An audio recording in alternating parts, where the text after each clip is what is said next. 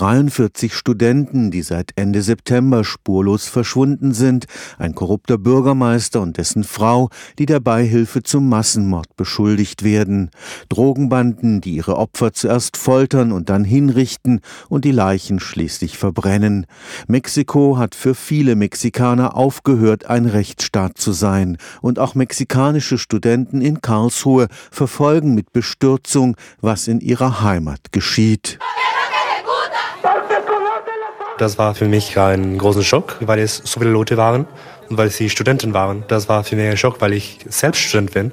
Und ich habe gedacht, wenn ich in einem falschen Platz, in einem falschen Zeit dort gewesen hatte, könnte ich das selbst gewesen sein. Luis Mariano González de la Garza studiert am Karlsruher Institut für Technologie.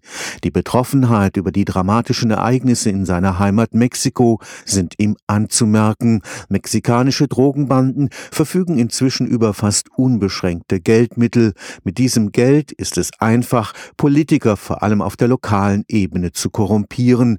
Das hat innerhalb von nur einem Jahrzehnt aus Mexiko ein Land im Belagerungszustand gemacht. Es ist für uns sehr, sehr traurig, dass während der letzten Jahren ein Land, wo wir viele Freiheiten haben, jetzt so unsicher ist, wo wir nicht mehr frei in der Stadt fahren können. Wir haben immer diese Angst, von Kriminellen angegriffen zu sein oder von einer Anführung ein Opfer zu sein. Durchschnittlich fünf Entführungen pro Tag zeigen, wie katastrophal die Sicherheitslage in Mexiko inzwischen geworden ist.